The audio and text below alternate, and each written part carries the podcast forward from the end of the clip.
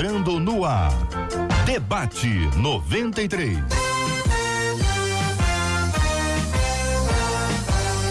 Realização 93 FM. Um oferecimento Pleno News. Notícias de verdade. Apresentação J.R. Vargas. Alô, meu irmão. Alô, minha irmã. Olha aí, ó. Aqui fala J.R. Vargas. Estamos de volta. Começando aqui mais uma super edição do nosso debate 93 de hoje. Nessa quinta-feira, dia 30 de janeiro de 2020. Dia de festa! Uhul! Marcela Bastos, bom dia. Bom dia, JR. Bom dia aos nossos ouvintes. Tchauzinho, sorriso pra você que já chegou no Facebook e te inspirando a correr pro Facebook para ver a gente com imagens. Você vai conhecer os nossos debatedores de hoje, vai conhecer o JR e vai participar com as suas opiniões. Opinião que você também manda pelo WhatsApp 96803 8319, mas só pelo WhatsApp você manda o aniversário pastor, pastor, igreja para você honrá-los e a gente honrá-los junto com você e honrar você também. Muito bem, Marcela Bastos, vamos apresentar os nossos queridos debatedores hoje. Vamos lá, começando com o reverendo Júnior César. Ao lado dele, pastor Antônio Orestes. Ao meu lado direito, pastor Rafael de Almeida. E ao meu lado esquerdo, a menina da mesa, a pastora Renata Prestes. Muito bem, todo mundo aqui já no nosso estúdio da 93 FM. Você participa com a gente agora, acessando o nosso site radio93.com.br, pelo nosso aplicativo app da 93 FM. Acompanhe a gente agora com imagens no Face, tá no Face ou tem o Face, corre lá e acompanha a gente aqui no estúdio da 93 FM. Este, minha gente, é o nosso debate 93 de hoje. Este é o Debate 93. Com J.R. Vargas. Na 93 FM. Muito bem, minha gente, é o tema 01 do programa de hoje. Como saber que é Deus que está falando comigo? O que diferencia a voz dele da voz do meu coração? Quando quero muito uma coisa, eu corro o risco de confundir a voz de Deus com a minha? A Bíblia diz que enganoso é o coração do homem. Mais do que todas as coisas, eu não quero errar, quero fazer a vontade do Pai, mas confesso que eu não sei como. Quero ouvir a sua opinião, sua participação a partir de agora aqui no nosso o nosso debate 93, nosso WhatsApp é o 96803 8319. Pastor Rafael de Almeida, bom dia, seja bem-vindo ao debate 93. Como pensa o senhor esse tema? Bom dia, JR. Bom dia aos amados ouvintes e debatedores. Aprender a ouvir a voz de Deus é uma das coisas mais difíceis do discipulado. E a gente tem algumas dicas que ajudam, e, e- mas é, é, é um desafio. A primeira delas é que Deus fala de dentro de você. Jesus disse que o Espírito Santo habitaria em nós e ele habita. Quando Deus fala de você, não é da sua mente, é do seu coração. Acho que esse é, o primeiro, é a primeira dica. Segunda dica é que Deus não entra em contradição. É, como, a, como a Bíblia fala, Deus não se arrepende, não mente. Então, por exemplo, qualquer voz que seja contrária à Bíblia não é Deus falando, mesmo que pareça. Deus nunca vai mandar você mentir, se rebelar, se divorciar. Essas vozes não vêm de Deus porque ele não, não se arrepende. Ele, se ele falou que é errado, é errado e pronto. Eu gosto de usar um terceiro texto como ilustração, que é o texto de Elias no Horebe, está em 1 livro de Reis 19, que ele estava muito angustiado, deprimido, querendo morrer, e aí ele vai até o Horebe. E aí Deus vem ao encontro dele, mas, mas primeiro vem um vendaval. Um vendaval de quebrar pedra. Nunca vi esse vento que quebra pedra, mas devia ser um furacão muito forte, uma coisa muito pesada. Depois veio um terremoto, depois veio o fogo. Mas Deus não estava no vento, nem no terremoto, nem no fogo. Quando veio a voz suave, era Deus. Quando a gente se retira para orar, a nossa mente é mais ou menos como Elias no Horebe. Eu estou usando o texto como ilustração. Isso não está fundamentando. Mas, por exemplo, vem os teus medos, vem as tuas ansiedades, vem as tuas angústias, vem as tuas obsessões. Essas coisas todas são muito violentas. E aí, como é que você vai ouvir a voz de Deus? Quando você consegue serenar a sua alma, quando você consegue se acalmar, você percebe que a voz de Deus é suave e traz paz, mesmo quando fala o que você não quer ouvir. E eu acho que para ouvir a voz de Deus, uma das coisas que a gente tem que fazer é aprender a cultivar esse tempo de meditação em silêncio. É, é um hábito saudável dos pentecostais e orar no monte. Eu acho que todos os crentes deveriam fazer. Mas assim, às vezes a pessoa vai pelo motivo errado. Não é pelo êxtase, é pelo, é pelo isolamento. No começo da cristandade tinha esse costume, ir para um lugar deserto para orar. Por que, que você vai? Para ter silêncio, para esvaziar a sua mente, para desligar o celular, para você dar essa condição de Deus falar contigo, porque no meio da agitação você não ouve. Em casa tem o celular, tem a televisão, tem o barulho da rua, então se está precisando ouvir a voz de Deus com clareza, então vai para um lugar isolado. Ora até a terra parar de tremer, até o vento parar de soprar, até o fogo parar de queimar e você conseguir a ouvir a voz suave do Espírito Santo. Pastora Renata Prete, muito bom dia, seja bem-vinda. Qual a sua opinião sobre esse assunto? Bom dia, JR, bom dia, ouvintes, debatedores. Realmente esse tema é um tema extremamente delicado e talvez o mais difícil realmente do discipulado. Mas eu concordo plenamente com tudo que foi dito e apenas para completar, o pastor exatamente terminou falando sobre a paz. Nós precisamos realmente ter um momento com o Senhor que onde nós conseguimos fazer o off. Nós dificilmente nos movemos hoje num tempo de silêncio, de desligar, nos desligar de nós mesmos e nos ligarmos ao Senhor. Isso tem sido tão difícil no mundo de tecnologia, onde somos demandados o tempo todo e esquecemos de demandar ao Senhor Jesus. E quando nós conseguimos parar e ouvir a Ele, e como ouvir no silêncio? É quando Ele realmente se manifesta com a paz, que excede a todo entendimento e se torna o árbitro dos nossos corações. É tão complicado explicar como a paz pode ser o definidor. Sim, quando você se despoja de tudo que é seu e para para ouvir ao Senhor, e ainda que o que ele diga seja contrário aos seus preceitos iniciais, porque você vai se negar e vai simplesmente aceitar que ele tem o melhor, a paz do Senhor, que não gera dúvida, que não te deixa em momento algum em, em, em situação de desconforto espiritual, não é desconforto pessoal. Precisamos entender que obedecer e ouvir a voz do Senhor é abrir mão das nossas escolhas em detrimento das escolhas dele para nós. Reverendo Júnior César, bom dia, igualmente bem-vindo. Qual a sua opinião sobre esse assunto, meu irmão? Bom dia, JR. Eu me alinho com a pastora e com o pastor Rafael também. É, eu acho que nós precisamos silenciar, né? isso é fundamental. Um, eu estava meditando um tempo atrás aí sobre esse texto de, de Elias que o pastor Rafael citou e pela primeira vez eu percebi nesse texto quase que uma erupção vulcânica, sabe? Um vento, um tremor e um fogo. Uhum. E Deus começou a falar comigo exatamente isso, que a erupção vulcânica ela, ela vem de dentro para fora. Então era exatamente assim que Elias se sentia. Elias estava é, é, implodindo, digamos assim. Né? Não é fácil você entrar numa caverna, você silenciar, se afastar, é, significa dizer que você vai se livrar dos ruídos exteriores. E quando isso acontecer, os ruídos interiores começam a gritar. As vozes que esses barulhos do cotidiano é, silenciam, né? elas começam a gritar mais alto porque você não tem agitação. E aí você vai ter que passar por um momento de silenciamento interno também para poder ouvir o que Deus tem a dizer. Ou seja, Deus só falou com Elias quando internamente o silêncio veio. E aí ele pôde ouvir a voz de Deus. Isso significa dizer que nós precisamos exercitar a disciplina do silêncio. Nós precisamos calar. Precisamos exercitar a solitude, que é o que o pastor falou aqui, se afastar. Né? Mas não é se afastar simplesmente para estar sozinho, é se afastar para você estar com Deus. Separar momentos é, para isso. Isso vai fazer toda a diferença na forma como você vai ouvir a, a, a voz de Deus. Eu quero lembrar ao, aos nossos ouvintes que o salmista só pôde dizer que os céus proclamam a glória de Deus e o firmamento anuncia as obras de suas mãos, porque ele passou um longo tempo observando, meditando e descobriu que há uma lei que é perfeita né? uma lei que, que foi dada por Deus. Foi preciso observar muito, foi preciso é, é, se dedicar a esse momento com Deus, né? a, a ver o que Deus faz, se atentar para todos os detalhes para que isso realmente fosse possível. Ou seja, Deus falou com o salmista quando ele estava disposto e condicionado a ouvir o que ele tinha a dizer. Pastor Antônio Orestes, bom dia, bem-vindo. Queremos também ouvi-lo sobre esse tema, pastor. Bom dia, JR.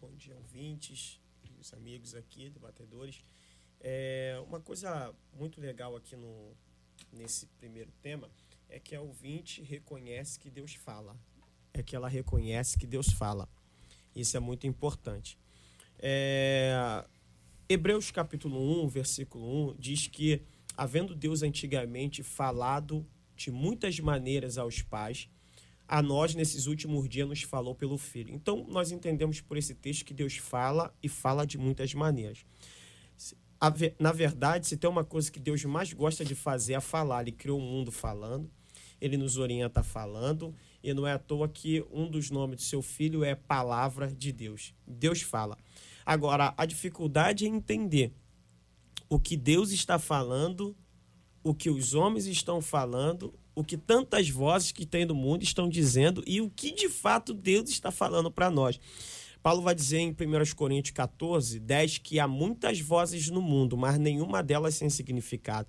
Tem a voz do homem, tem a voz da nossa natureza. Agora, a voz mais importante de ouvir nisso tudo é Deus. Aí, nisso, eu vou declinar um pouco para os colegas que disseram que uma das coisas mais importantes para nós ouvirmos a voz de Deus é a paz.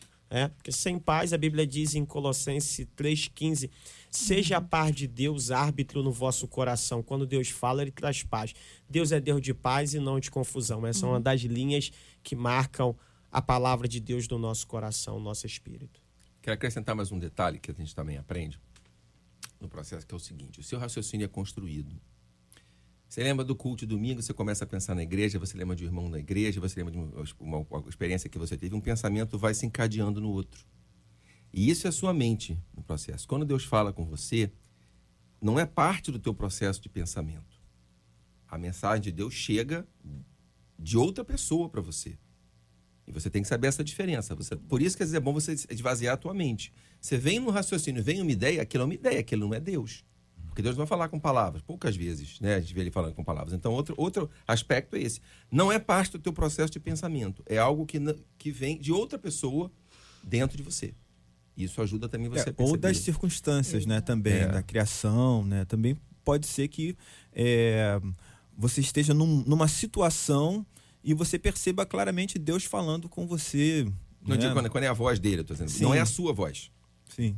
E aí é interessante você ficar quieto. Assim, você vai orar. Eu, eu, eu vou, dizer, a minha prática, você não tem que fazer igual. A primeira coisa que eu faço é orar, pedir, interceder por tudo que está me deixando ansioso, preocupado, mobilizado. Eu faço aquela lavagem mental. Eu falo, Deus não precisa nem atender, é só para eu falar. E aí eu falo das minhas angústias, das ansi- do que está na minha mente. Esvaziei a caixinha, aí eu vou adorar e ficar quieto. Porque se eu estiver falando, ele é educado, né? Ele não vai me interromper. Aí eu paro, vou adorar, ouvir música, orar. Eu tenho, eu sou, eu, eu a prática de orar línguas, vou orar línguas, vou ouvir música, vou ficar em adoração e esperando ele falar, se ele quiser. Né? Só para completar, quanto mais você conhece uma pessoa, mais você reconhece a voz. Se os teus pais, se o teu cônjuge te ligar, você na hora vai reconhecer a voz ao telefone. Intimidade com Deus torna mais fácil você conhecer a voz dele. Da primeira vez que ele fala, você toma um susto. perguntar para vocês uma coisa, querendo trazer assim para um campo não pessoal, mas é, numa abordagem que possa ser acessada por qualquer um, uma vez que temos a Bíblia disponível para nós, em diversos é, de diversos formatos, né? A Bíblia está disponível. A ideia de que Deus fala conosco pela palavra é a ideia que nós podemos aplicar hoje? É, é algo para o nosso dia? É, ó, é rádio, gente. É, tem que dizer. Vocês estão olhando para mim, a câmera está mostrando, mas o, o povo quer ouvi-los. Deus Sim, fala sim. conosco pela palavra. Pela palavra. Pela palavra. Então, Viva é- e eficaz. é, essa essa é uma base sobre a qual nós podemos construir a nossa casa aqui de reflexão? Sim, sim. é, sim. é a base, mas Deus não fala conosco somente pela É palavra. que eu Mas preciso a de uma base. É o Então, alicerce. Você está entendendo? Porque é o Eu- seguinte, por exemplo, o pastor, é o alicerce. pastor conta a história e conta a perspectiva dele. O senhor conta a sua história, a irmã conta a história. Cada um vai dizer assim, olha, eu prefiro, aquela- sabe? Eu faço assim, eu esvazio, como é que o senhor falou? Eu esvazio a minha caixinha. O outro diz assim, não, eu faço de maneira diferente. Então aí a experiência é pessoal, tá certo? Ninguém aqui precisa no Monte Oreb para Deus fa- falar com ele. E se for, e se for, não fique na expectativa de que venha um vento forte, de que venha um terremoto, um fogo e o cicio do, do vento. Você não, fi- não cria essa expectativa, porque essa é uma experiência de Elias. Eu, Sim, eu eu assim, Mas poderia é por isso que eu estou procurando aqui em vocês algo que possa uni-los. eu posso usar uma palavra? Uma Eu- claro. A palavra conformidade. Deus fala conforme a sua palavra. Então, é, é, partindo desse princípio, as, as outras experiências são pessoais. Né? Mas a base realmente é a palavra. Deus nunca vai falar algo, como o pastor Rafael disse, que seja contrário à sua palavra. Né? É, Para ninguém, independentemente da experiência. Então a conformidade E é a base. exatamente nesse gancho, eu acho que é para trazer o fundamento que o JR nos trouxe. Sem dúvida nenhuma, a palavra, ele é o fundamento. É onde o Senhor se revela sim a nós. E daí nós começamos a traçar efetivamente os nossos degraus. Que eu acho que aí é quando a gente sai, vai para o nosso silêncio, nós vamos para o nosso quarto. E quando nós vamos para o nosso quarto, a palavra, por que, que nós o fazemos? Não é uma palavra do Senhor? Saia, vá para o silêncio, vá me buscar no, no- no silêncio do seu quarto. Então, sem sombra de dúvida, a palavra do Senhor é a forma com ele, como ele fala. A Bíblia é o fundamento, e daí em diante nós vamos construindo as nossas experiências pessoais. É, eu tive que- me perguntaram certa vez, é, como você se definiria? Eu diria que eu sou filho de Deus e um discípulo de Jesus. Quando eu leio os evangelhos, para mim é como se eu tivesse lá sentado ouvindo Jesus falar. É uma palavra pessoal, tá certo? É, eu, eu- eu- na minha cabeça é primeiro os evangelhos, depois as cartas apostólicas, depois o resto da Bíblia. Quando eu vejo Jesus falando, é Deus falando em primeira pessoa. Então eu me coloco lá sentado ouvindo e é, coisa, é uma coisa que eu não questiono, eu recebo. É Deus falando comigo. Mas eu, acho que quando a gente busca a direção de Deus, o a- me- o que me parece essa intenção do ouvinte é o seguinte: eu preciso de uma direção objetiva de Deus para um problema que não é geral, que é objetivo. Eu posso tentar fazer a analogia de um texto da Bíblia, mas às vezes as pessoas da Bíblia fizeram coisas diferentes, situações diferentes. Eu quero uma resposta para a minha situação. E aí vai. É, Elias estava em crise, foi para um lugar deserto orar. Já a Bíblia fala que Jesus procurava lugares ermos para orar. Eu não sei se ele foi orar, não, viu, pastor? Eu vi ele dormindo. Ele tava Eu só vi ele dormindo. Ele estava em depressão. Pô, eu- mas ele não foi orar. Não tem momento nenhum ele orando, a não ser o momento que ele chega e pede a morte. É, mas quando- Nesse texto de 1 Rei 19, a única oração dele é: eu não, eu, eu me leva, eu não sou melhor que os meus pais, e todo o contexto de perseguição que foi feita, que foi, aliás, nem foi iniciada, ela foi declarada. Foi, foi, foi, Né? foi, foi lançada. Eu tenho que ver o detalhe do texto, porque eu confesso que eu não sei de cabeça. Eu acho que foi Deus que mandou ele pro, pro Monte Oreb. É, o na realidade foi Deus, lembro. é, foi Deus que mandou e, e ele entra Dois na caverna por momentos iniciativa ali. própria. Aí- Dois É. instantes ali que são importantes. Uma que um, um anjo, um anjo. Depois é um anjo do Senhor. São coisas diferentes. Certo? Tem a terminologia, tem uma questão de interpretação histórica aqui e tudo eu mais. não tenho essa memória toda, mas vamos É. E aí, na sequência, depois de ter um anjo, depois de ter um anjo do, do, do Senhor, nas duas vezes ele é acordado. Nessa segunda vez que diz para ele correr e andar, e ele andou 40 dias e 40 noites até ir, até chegar ao Monte Horeb. E ele que entra na caverna. Certo? Ele caverna entra, ele direção, entra na caverna e Não é dorme. E aí o sono dele, provavelmente aí eu tô, aí, aí já, aqui eu já É estou iluminação, imaginando. Agora, desse momento em diante, eu estou Nós imaginando. caminhamos, Tá né? dormindo, tá sentado, pode estar orando, cantando, pode estar em qualquer coisa. Nesse instante, desse instante em diante, aí houve uma voz. Que fazes aí, Elias? O que você está fazendo aí, Elias? Aí tem o processo. Ele responde. Ele responde, diz: Olha, eu sou aqui o único zeloso. Como é que é o texto? É zeloso. Zeloso com, com, com, com a- eh, eh, todos os, os outros profetas foram mortos, né? Só eu sobrei. Aí o Senhor se revela a ele. Aí tem as três etapas aí: o vento, o terremoto, o fogo e o cicio do vento. Termina essa manifestação toda, ele pega uma, tipo uma capa, alguma coisa assim, no rosto e cobre assim, e ele tem uma experiência com o Senhor. A pergunta é refeita. O que, que você está fazendo aí, Elias? A resposta é idêntica. Desse momento em diante, o Senhor, o Senhor Deus diz, diz, diz para ele: ó, volta para lá, você vai para Corre. Síria, ó, unge não sei quem, não sei quem, escapar da mão de um, vai para a mão de outro, escapar da mão de um, vai para a mão de outro. E eu preservei. Quantos eram? Sete Sete mil. mil. A declaração é essa aí. E era só um, né? A resposta de Deus para Elias é: vou te atender, vou te levar. É Eu- isso. eu acho que Prepara é- o caminho é, que eu eu vou te é mais levar. que E isso, não Pois é, mas- né? é tipo Ainda assim, não eu tô. Só que aí não morreu, né? Exato, Não, morreu, sim, ainda mas- não tudo. Curiosamente, Percebe? ele pediu a morte e não morreu, né? Exatamente. Vou te levar, né? É. É porque Levou. assim, Deus falou, eu tô no controle. Muito da nossa ansiedade é porque a gente quer estar no controle. Deus não dá nem satisfação. Tava, tava ouvindo a rádio aqui, caminho, Deus vira para Abraão e fala: Perfeito. vai para a terra que eu vou te mostrar. É. Não Jesus fala, me controle, segue. é, é. E- e- e- do Bonner né? Que Deus, Deus não te chega, eu vou Mas te levar é para tal lugar. Ele fala, obediência. Tá na frente segue. dele. É Já obediência comigo. ao Senhor. Então, e assim, é a- fé. a, a palavra é geral. A palavra orienta o teu caráter, transforma a tua alma, te dá os valores. Mas às vezes você precisa de palavra objetiva. E É, essa mas- resposta objetiva demanda um tempo de oração em silêncio. É, mas aí eu, eu, eu, pegando esse último gancho Uhum. teu, pastor, é o seguinte, voltando àquela afirmação do Salmo 19, que alguém aqui na Uhum. mesa citou o Salmo 19. Ali nós vemos, pelo menos, é, algumas formas de Deus se revelar e falar. Pela natureza, revelação Uhum. geral. Deus pode falar também de uma forma inspiracional, que é pessoal, e o salmista ele vai caminhando até chegar ao verso 7, que ele vai dizer: A lei do Senhor é perfeita e refrigera a alma. Por quê? Porque a natureza que tem uma revelação geral, ela não é perfeita, porque o pecado, o pecado corrompeu. Paulo vai falar em Romanos que toda a criação geme. A revelação pessoal, inspiracional, ela está sujeita a nossas falhas, a nossas manias, a nossas ideias, o eu acho, eu penso. Agora, a palavra é perfeita. E tem uma coisa que eu tenho aprendido. É, às vezes nós precisamos de palavras para o meu dia. Por exemplo, eu preciso tomar uma decisão específica. Quanto mais tempo eu dedicar estudando a palavra, lendo a palavra, eu vou começar a descortinar e aprender princípios da palavra que vão nortear a minha atitude.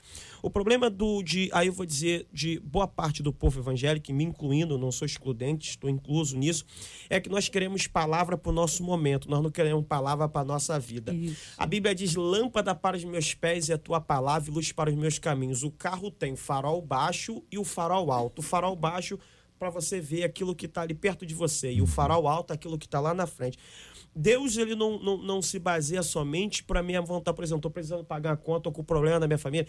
Deus ele dá orientações gerais de forma que eu posso tomar decisões baseadas em metas também a longo prazo, lá na frente não apenas no nosso momento, porque senão a palavra de Deus ela vai virar um bombeiro. Ela só vai vir para apagar os nossos incêndios e não para direcionar a nossa vida. Eu acho que o povo de Deus nós precisamos aumentar a nossa prática de estudar a palavra e aprender os princípios gerais da Bíblia de forma extensiva. Perfeito. É, Tudo é baseado eu- em mas uma princípios. Eu só queria, é, eu Não, só não. queria é, pontuar uma coisa, que é, é, eu sei que a gente, a gente já ouviu muitas palavras sobre isso e a gente, isso fica dentro da gente, né? Mas no Salmo 19, a lei de Deus ali não é a palavra, tá? A lei de Deus ali é exatamente o que o salmista está observando. Todo dia o sol sai de um lugar e vai para outro. Isso acontece todo dia. Né? É, um dia discurso a outra, uma noite chama a outra. Ele está observando isso, ele está dizendo que isso é perfeito. É uma lei, ou seja, não muda.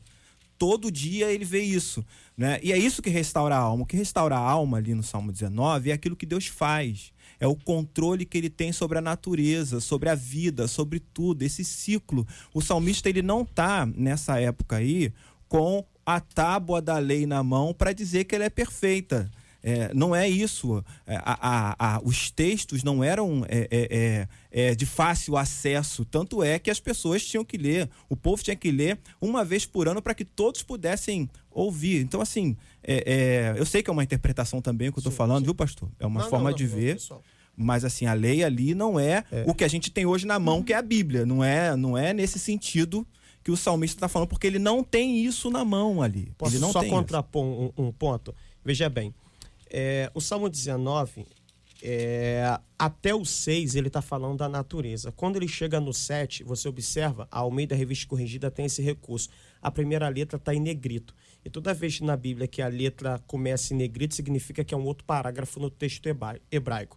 Então ele está começando outro parágrafo dizendo: a lei do Senhor é perfeita. Segundo, o autor desse salmo é Davi, e Davi era rei. E a lei de Deuteronômio dizia que todo rei tinha que ter uma cópia da lei. Então ele tinha uma cópia pessoal da lei para ele. E ele tinha que examinar todo dia. Terceiro, ele não vai falar apenas da lei do Senhor, ele vai usar outros termos: o testemunho do Senhor, o preceito do Senhor, o mandamento do Senhor, o juízo do Senhor. Ou seja, ele está falando da lei de Deus. E o versículo 10, ele vai dizer: Mais desejáveis são do que o ouro, sim, mais do que o ouro fino, e mais doce do que o mel e licor dos favos. também por eles é demonstrado o teu servo, e em os guardar grande recompensa. Deus não manda a gente guardar a natureza, Deus manda nós guardarmos a palavra, ele está falando da lei. Então posso tentar tá resumir da para Bíblia. gente. Eu acho que tem um texto que em 2 Timóteo Sim, que sim. exatamente nos faz voltar para a base de tudo, que é a palavra, que são os princípios do Senhor. Se nós temos os princípios arraigados, e eu vou usar aqui usar esse termo tatuados em nós de forma que nós não venhamos a nos desviar deles, nós conseguiremos ouvir a voz do Senhor. Pois toda a escritura sagrada é inspirada por Deus e é útil para ensinar a verdade, condenar o erro, corrigir as faltas e ensinar a maneira certa de viver. Ou seja, se nós temos isso, nós ouvimos o Senhor. Mas é, esses princípios precisam ser diários. Nós precisamos entendê-los a longo prazo, mas se nós os temos, nós conseguimos ouvir. Eu gostaria de eh, reencorajar os nossos ouvintes a uma prática de vida devocional. Exato. E quero citar como exemplo a descrição que o pastor Rafael fez e eu fiquei aqui imaginando a cena, né? O seu momento com Deus de oração, onde você apresenta os pedidos, as, as suas aflições, aquilo que tem que tem preenchido a sua mente, quer dizer, aquilo que tem feito você ficar pensando, repensando, pensando, repensando, coloca diante de Deus, tem um tempo de adoração, de meditação na palavra. Esse desenvolvimento espiritual não te tirará do problema. Mas vai no problema te dar a solução, porque a, a- a chuva cai sobre todos, gente. Né? A chuva cai sobre todos. Então nós precisamos enfrentar isso diante de Deus em oração, crendo na misericórdia, na graça, no poder de Deus, na manifestação sobrenatural dele sobre a nossa vida. Não perca a oportunidade de caminhar na presença de Deus em oração. Quero agradecer a sua companhia, a sua participação com a gente aqui pelo Facebook da 93 FM. Nós encerramos aqui a nossa transmissão pelo Face. Continuamos no rádio em 93,3, o nosso site rádio93.com.br, nosso aplicativo o app da 93 FM. Estamos juntos no Debate 93.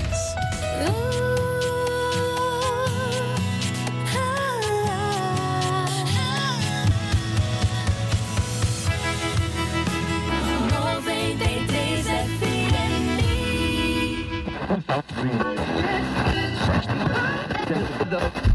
O seu rádio está no Debate 93.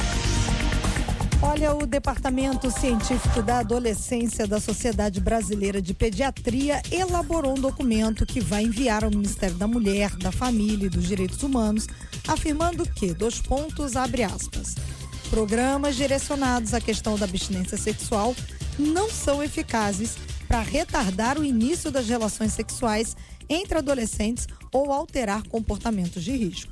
Segundo o departamento, é preciso reconhecer o direito que adolescentes e jovens possuem quanto à importância de conhecer o seu próprio corpo e receber informações e cuidados adequados à saúde reprodutiva. Bom, o documento ainda afirma que a abstinência pode até ser uma escolha saudável ao adolescente, desde que seja uma decisão pessoal e não uma imposição ou única opção oferecida. E nós, aqui do debate, propomos a seguinte reflexão: como equilibrar o ensino do conhecimento do corpo e da sexualidade e, ao mesmo tempo, mostrar que a pureza é o caminho apontado pelo Criador. Há uma melhor forma de mostrar isso aos jovens e adolescentes? E citamos 1 Tessalonicenses 4,7, que diz: Porque Deus não nos chamou para a impureza, mas para a santidade. Nós vamos dividir esse assunto em algumas partes, né, Marcela? E a primeira parte é ouvindo ah, um grande líder do nosso tempo, alguém a quem Deus tem levantado com um propósito muito especial, que tem desafiado adolescentes e jovens, país afora, a viverem o que a Bíblia ensina. Isso. Ele tem desenvolvido o ministério Eu Escolhi Esperar e este ministério tem influenciado não apenas agora adolescentes e jovens, mas muitas políticas das igrejas, políticas sociais, inclusive a ministra Damares tem dado alguns depoimentos nessa linha.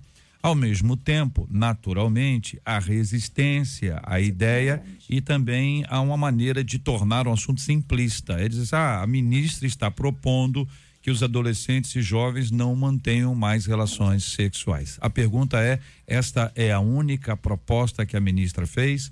Existem outras propostas que estão sendo feitas, outras po- propostas já foram feitas e deram certo, não deram certo. É uma análise eh, objetiva, clara, transparente. Ninguém melhor que o pastor Nelson Júnior, a quem nós acolhemos com carinho no debate 93 aqui na Rádio 93 FM no Rio.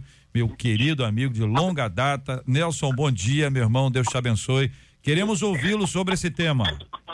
Bom dia, bom dia a toda a audiência da, da 93 FM no, no Rio de Janeiro, minha cidade, eu carioca, né, aí da cidade maravilhosa. Bom dia, JR, obrigado por essa iniciativa, obrigado por abrir os microfones eh, da rádio para é a primeira vez que um veículo de imprensa abre os microfones de uma rádio para que eu possa ter a liberdade de falar sem que a minha fala corra qualquer tipo de intervenção, de edição. Né? Então, eu agradeço demais a, a, a rádio por essa oportunidade, para mim, única, incrível. Então, você que está ouvindo, por favor, você precisa ouvir o que a gente vai conversar agora. Qual a sua opinião, Nelson Júnior, querido pastor e amigo, sobre esse esse aspecto que envolve esse posicionamento que nós acabamos de receber? Estamos aqui colo- colocando à mesa o Departamento Científico da Adolescência da Sociedade Brasileira de Pediatria.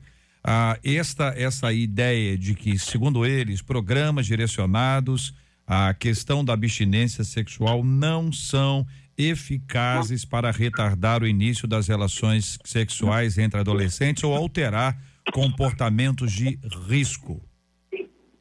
Então, é, pior do que a desinformação hoje é a propagação de informação errada, né? É mais, mais danoso do que a, a ignorância é quando a gente propaga, quando a gente divulga a informação com distorções. Isso faz mais mal ainda, porque você acha que você tem conhecimento e você não tem conhecimento. Quem vai falar que agora não é um pastor, quem vai falar que agora é um pai, um cidadão de bem, um pagador de impostos, não sou político, não tenho cargo público, não recebo verba do governo, né? E vim aqui como uma voz da sociedade.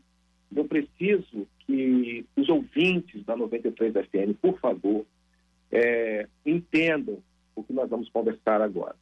É, eu fiz uma publicação ontem, assim que a Sociedade Brasileira de Pediatria, esse mesmo comunicado que acabou de ser lido, e quando eu falo de desinformação, eu não estou falando que é a rádio que está passando a desinformação.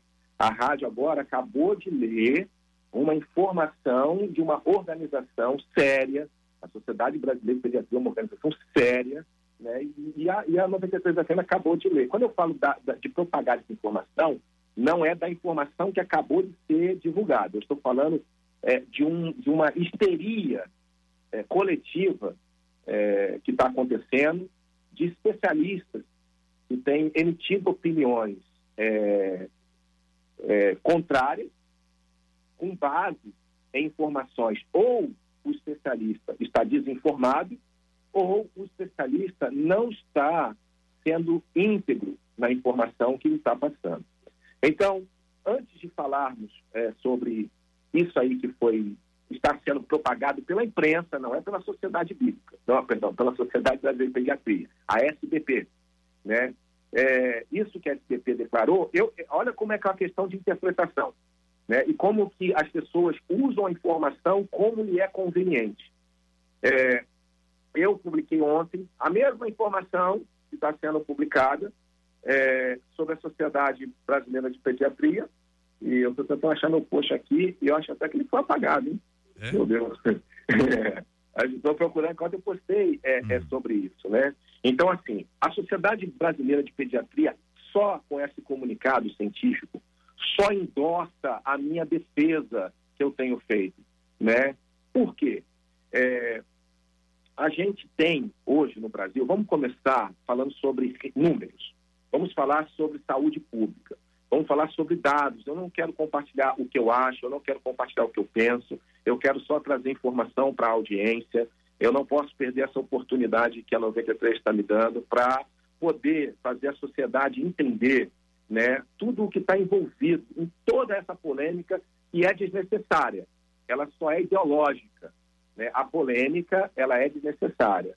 Só a discussão, ela, a polêmica, ela, ela é mais ideológica do que qualquer outra coisa. Hoje, falando em saúde pública, vamos esquecer religião, vamos esquecer o debate, vamos esquecer a polêmica. Hoje, no Brasil, nos últimos 20 anos, 13 milhões de adolescentes engravidaram no Brasil, segundo a Sociedade Brasileira de Pediatria, que é uma organização séria, ok? Então, assim, isso chama atenção. 13 milhões de crianças e adolescentes nos últimos 20 anos engravidaram no Brasil.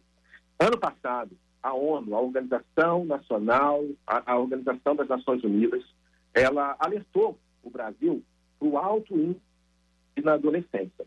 ok?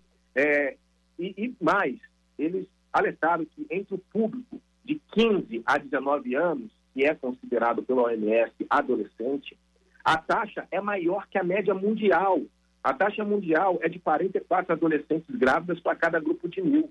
E no Brasil, hoje, nós estamos com 62 adolescentes grávidos, nós estamos com um dos números mais altos da América Latina. Né?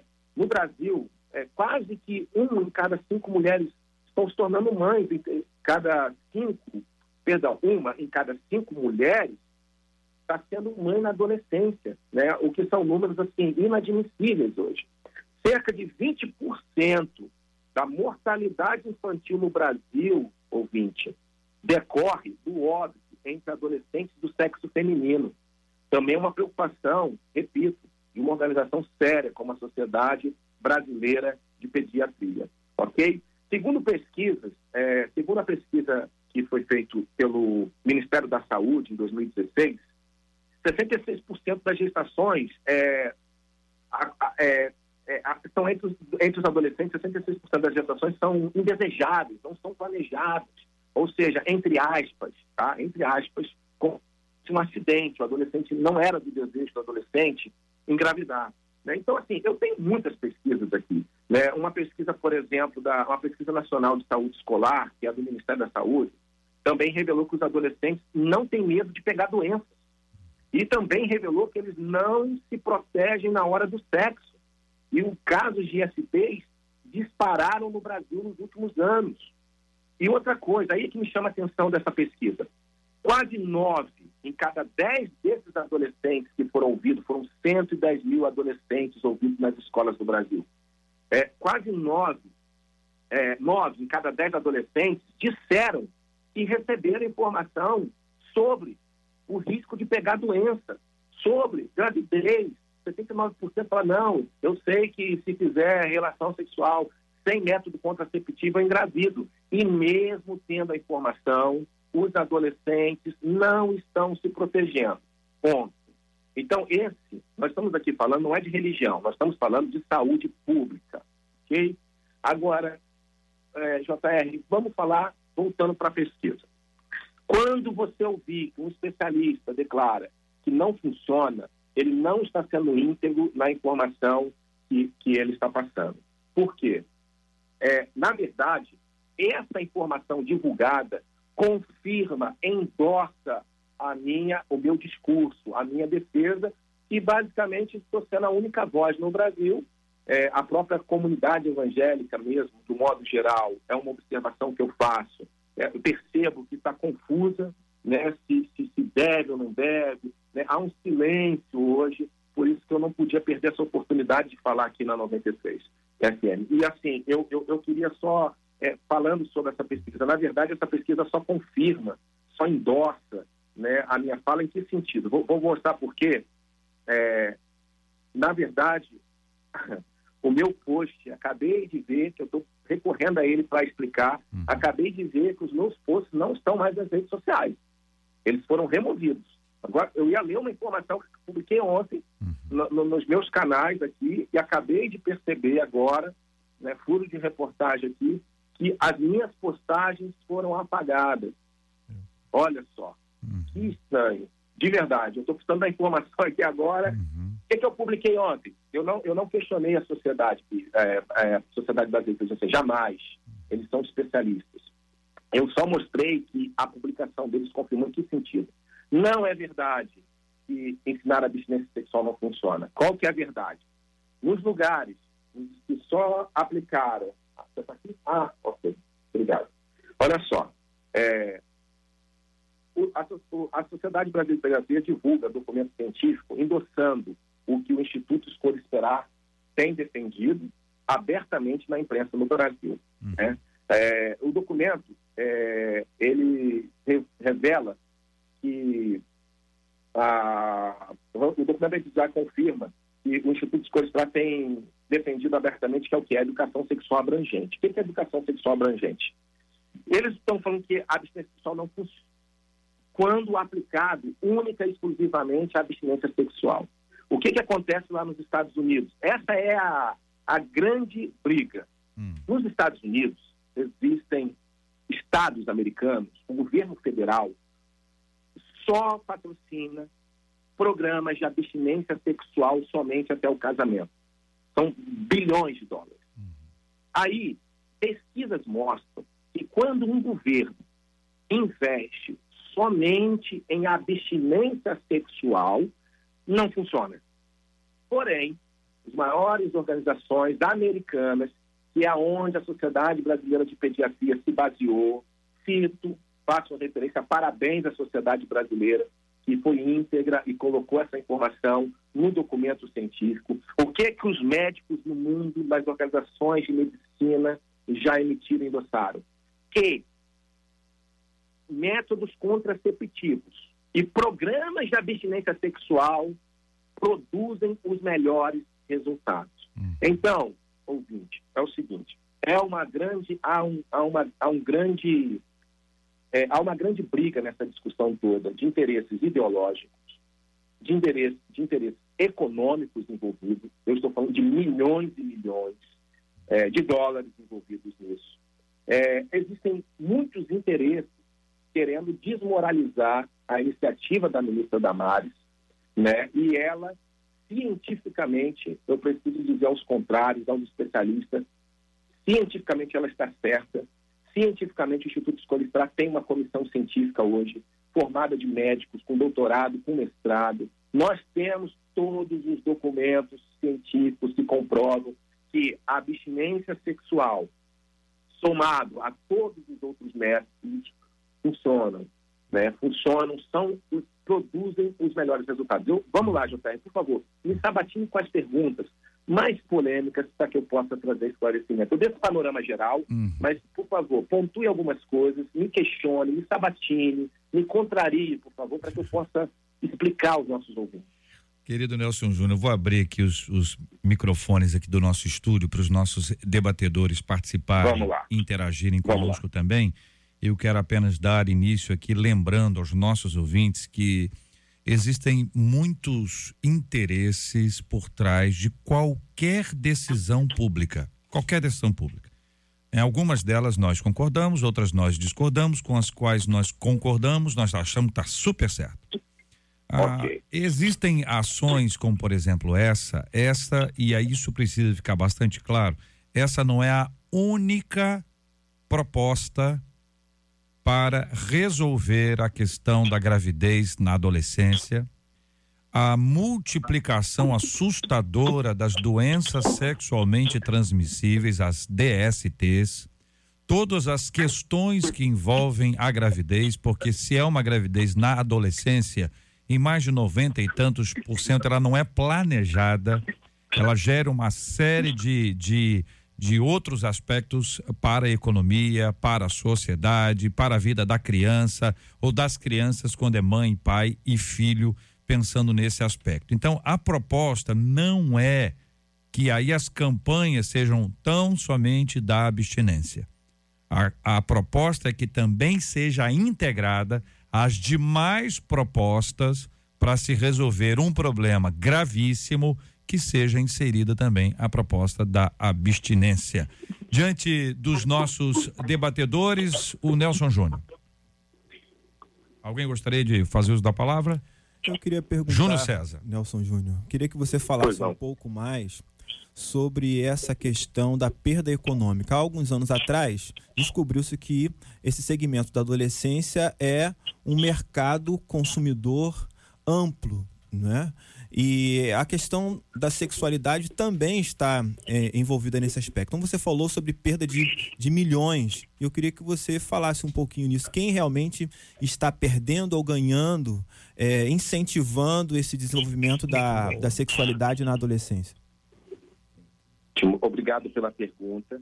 É, até quero deixar à vontade os debatedores para fazerem principalmente aquelas perguntas que são contrárias, né? Não que o debatedor é contrário, mas é bom trazer realmente o contraditório para que eu tenha a oportunidade de trazer alguns esclarecimentos. E obrigado pela pergunta. Eu falei um pouquinho sobre a realidade, é, a política, é, o pro- problema social que nós temos de saúde pública, né? Que é a gravidez. Agora, respondendo sua pergunta do impacto econômico. Eu tenho um estudo aqui, foi feito pelo professor Luiz Guilhermo, é, da Unicamp, e ele fez um cálculo do prejuízo anual hoje para os corpos públicos com gravidez entre adolescentes é de 4,1 bilhões por ano custa aos corpos públicos, ok? Porém, por outro lado, eu tenho aqui uma declaração do Banco Mundial, abre aspas, que está no a ONU publicou, abre aspas. Segundo o Banco Mundial, o Brasil produziria 3,5 bilhões de dólares por ano se as meninas esperassem para engravidar depois dos 20 anos de idade, fecha aspas. Não são falas minhas, não é o que eu penso, não é o que eu acho. Então, esse é o, é o resultado econômico, né? A evasão escolar também traz um prejuízo grande, porque as meninas que engravidam na adolescência, em sua maioria, saem da escola e não voltam. Então, elas entram para o público neném, nem estudam e depois elas têm dificuldade de voltar para o mercado de trabalho. Então, elas passam a nem estudar e nem trabalhar, porque a maioria delas engravidam de novo, né? Então, não consegue voltar. Então, assim, é, esse é o impacto econômico. Senhores, JR, eu queria aproveitar ainda, pastor Antônio Orestes. dirigindo ao nosso irmão Nelson, sobre a questão da perda aqui que foi colocado financeira, é, mas também tem outros grupos e outros segmentos da sociedade que ganham dinheiro com isso. É, é, por exemplo, a, a indústria que vende preservativo, a indústria que fomenta lugares onde é, acontece tipos de, de eventos que favorecem a esse relacionamento precoce. Como é, como é que estão os estudos nessa área desses segmentos que lucram com essa gravidez precoce, com esse sexo, assim, vamos dizer, mais promíscuo, vamos assim colocar? Isso. A gente hoje tem somente um tipo de política pública para adolescentes no Brasil hoje. Quem é pai e mãe vai concordar comigo. Hoje só existe uma ação, vamos que é estimular o adolescente a praticar sexo. Ponto. Nós temos uma é, uma TV, seriados, é, músicas, um apelo à sexualização, ao erotismo e à pornografia muito grande. Todos nós estamos expostos diariamente, nossos filhos, à internet. Então, hoje nós temos só uma estratégia: estímulo a- ao sexo entre adolescentes, porque aí estimulamos eles aos riscos. Outra, outro dado que não é meu, por exemplo. A, a ONU declara que quanto mais cedo um adolescente. Eh, Eu tenho os documentos, estou falando que está nos documentos que eu tenho aqui em mãos e levo para todas as entrevistas e está disponível a todo mundo que deseja ter acesso a eles, baixa na internet, inclusive, foi onde eu baixei. O relatório da ONU informa que, assim, quanto mais cedo um adolescente inicia a vida sexual, mais tempo ele fica exposto ao risco. Ora, bolas, se estimular adolescente a iniciar sexo- a sua vida sexual, segundo as maiores organizações de saúde no mundo, é expô-los aos riscos, gente, que incoerência tem de nós também estabelecermos estratégias que então não estimulem a iniciação sexual. Fora isso, é, é, é- é isso que o pastor Antônio, o senhor acabou de falar, existem os interesses econômicos. Tem o ideológico, que hoje está evidente e estampado na maioria das declarações e das chamadas de muitos eh, veículos de comunicação que estão tentando, eh, na verdade, desmoralizar a ministra e principalmente a proposta. Né? Então, isso primeiro é ideologia. Agora, economicamente falando, é, eu não faço ideia de quantos bilhões estão envolvidos nessas citações que o senhor acabou de falar. Né? Você sabe, eu estou nessa briga sozinho né? Assim, falando agora, falando sozinho, né? Mas eu sei que a sociedade uma hora vai me ouvir. E, e quando a sociedade me ouvir, ela vai entender que essa proposta da ministra não é loucura, não é um absurdo, é científico. Eu nem entrei na questão constitucional ainda, tá? Para citar aqui na- na- no debate. É- ela é constitucional, é amparado pela lei. Ela tem que cumprir o que está no ECA. E eu vou citar o artigo do ECA, da Constituição da Criança e do Adolescente, que ela tem que, ela tem que governos passados foram omissos. Ela está tendo coragem de comprar uma mais uma bandeira, mais uma briga, né, que vai contra toda uma política já estabelecida. Sabe, é, há esse faturamento bilionário que eu não sei quanto que é. E sabe quanto que eu estou custando aos cofres, aos cofres públicos? Sabe quanto de verba pública está tá, tá custando o trabalho de conscientização que nós estamos fazendo? Zero real. E imagina o quanto de economia que nosso trabalho, que essa conscientização da sociedade, né, que esse estímulo ao adolescente se guardar, porque assim, a gente, a sociedade, a sociedade não, estimula-se, né? Estimula-se ao adolescente ter relações sexuais, depois a gente começa a, a gente é, começa a desenvolver, gastar bilhões para que eles usem camisinha, para que eles usem, para que eles se vacinem é, com, com- com- contra doenças, infecções sexualmente transmissíveis, para que se compre pílulas, para que se use DIU, bilhões e bilhões, né, para depois estimular esse adolescente a abortar. Olha, olha o problema, gente. Olha a corrente de transtorno que isso traz para a sociedade. E nós até agora não temos nenhum, nada, não custamos nada ao cofre público e só queremos que papai e mamãe falem assim para os filhos que tudo tem a hora certa, tudo tem o tempo certo. É simples assim. Nelson Júnior, veja, se eventualmente um governo em qualquer lugar do planeta lançasse uma campanha de abstinência do feijão, feijão, vamos parar de Ok. comer feijão, não vai ter mais feijão. É uma campanha para não coma mais o feijão. Ok. Todos os produtores, aquele da fazenda, o que traz o, o processo lá da, da, da multiplicação, o cara que trabalha com o transporte, o cara que tem ali a, a venda ali e que pode pegar a grande venda que vai distribuir para os supermercados do país e do mundo, todo mundo, essa cadeia inteira eh, de pessoas que produzem feijão, certo? Eles iam ficar indignados. Tô imaginando, tô imaginando isso, entendeu assim? Se, se Também, isso fosse uma coisa, isso. né? Se isso Faz acontecer, sentido, faz, é, é faz sentido. né? É possível que eles sentido. fiquem. É então, possível. existe um- uma, uma indignação é que é assim, é estranha. Por exemplo, o documento que a gente fez menção do Departamento Científico da Adolescência da Sociedade Brasileira de Pediatria ainda afirma que a abstinência pode até ser uma escolha saudável ao adolescente. Desde que, aí a gente observa, desde que seja uma decisão pessoal e não uma imposição ou única opção oferecida. Vamos por parte. Não é a única opção oferecida. Decisão pessoal, o- tem algum outro jeito? Se, se o, pai, o pai vai assim, ó, você não vai transar. Se o garoto ou a garota não tomar uma decisão pessoal, não, a não ser que ele fique preso em casa.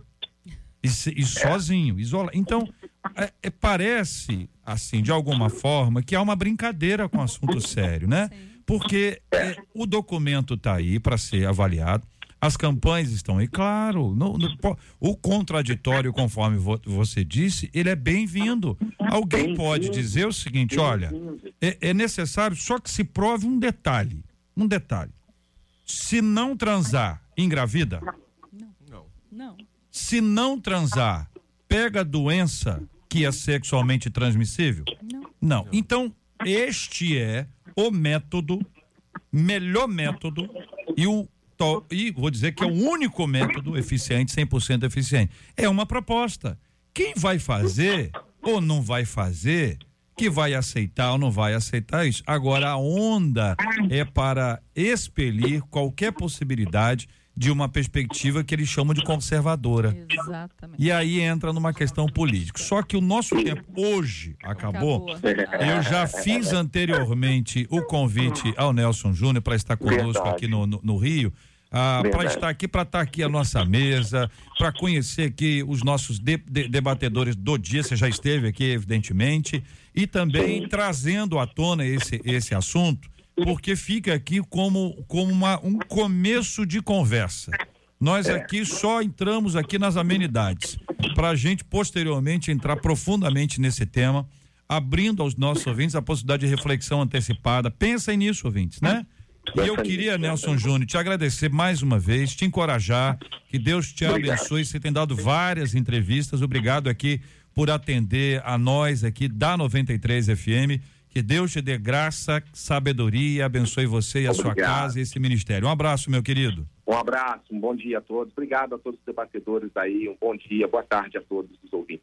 Maravilha. Esse é Nelson Júnior falando aqui no nosso debate 93 na Rádio 93 FM, diretamente de Vitória, no Espírito Santo, para todo o Brasil, compartilhando conosco essa perspectiva que é tão importante. O tema tá aí, né, minha gente? O tema tá na mesa aí. Vai ser tema da nossas, das nossas conversas na hora do almoço, do pessoal do trabalho, a turma de casa, que isso chegue também à nossa igreja e nós possamos continuar a discussão do tema. Pastor Rafael de Almeida, obrigado, um abraço, meu irmão. Obrigado, JR. Um abraço para todos os irmãos da Igreja Batista Getsemane, para todos os amigos que estão acompanhando o debate. Pastora Renata Prete, obrigado, um abraço. Abraço, querido. Quero deixar um abraço para a comunidade livre e dizer mais uma vez, né, que esperar também é uma escolha. É Uma frase que a gente tem que repetir e entender hoje. Muito bem. O pastor Antônio Orestes, obrigado, meu irmão. Obrigado, JR. Deixar aqui um abraço para o povo abençoado da minha igreja, meu pastor, pastor Silas Adevec. E um abraço para minha família que está lá me ouvindo e para o meu amigo Daniel, que está sintonizado lá em Caxias. Maravilha. Reverendo Júnior César, obrigado, um abraço. Obrigado, JR. Um abraço a todos, todos os irmãos lá da Igreja Presbiteriana de Coelho Neto. Muito obrigado. Vamos, o Marcela Bastos, aniversariante de hoje, temos aí? Parabenizar. Temos sim. Hoje é aniversário da pastora Érica Alexandra Cruz. Ela é da Igreja Baluarte de Nova Iguaçu. Quem mandou pra gente foi a ovelha Amanda. Pastora Marilena Santos, da Igreja Evangélica Ministério Famílias Restauradas. Pastor Moisés Batista de Barros, da Assembleia de Deus em Camorim. Quem mandou pra gente foi a ovelha Neuci. E aniversário da pastora Viviane Morgado, da Igreja Firmados na Rocha.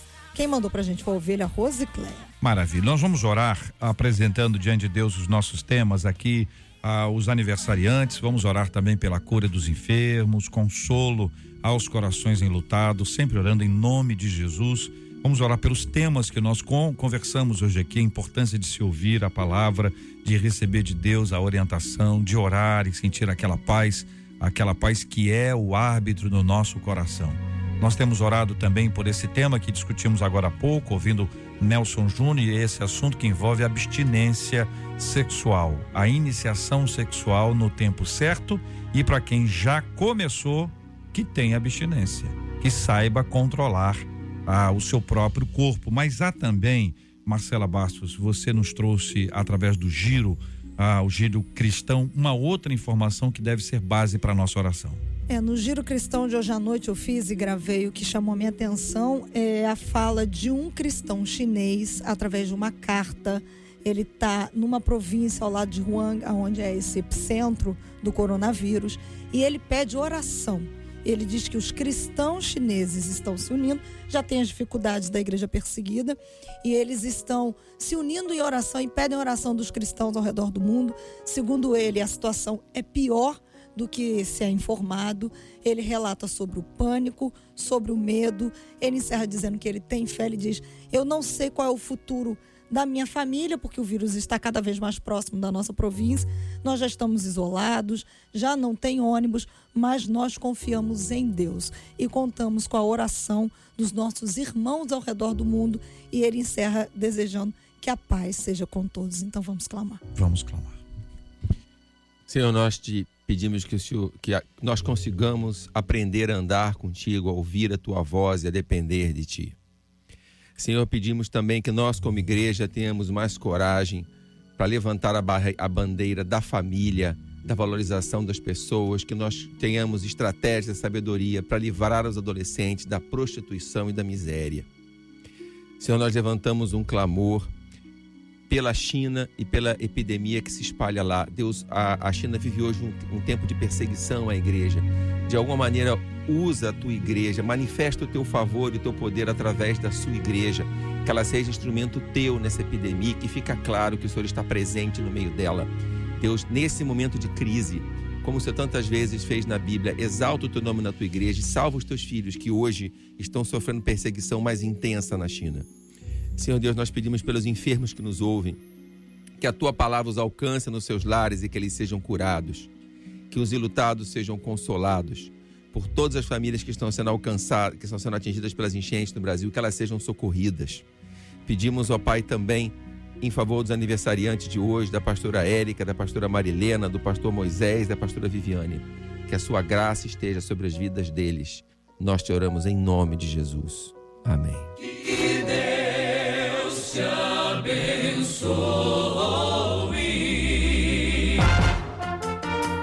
Você acabou de ouvir Debate 93.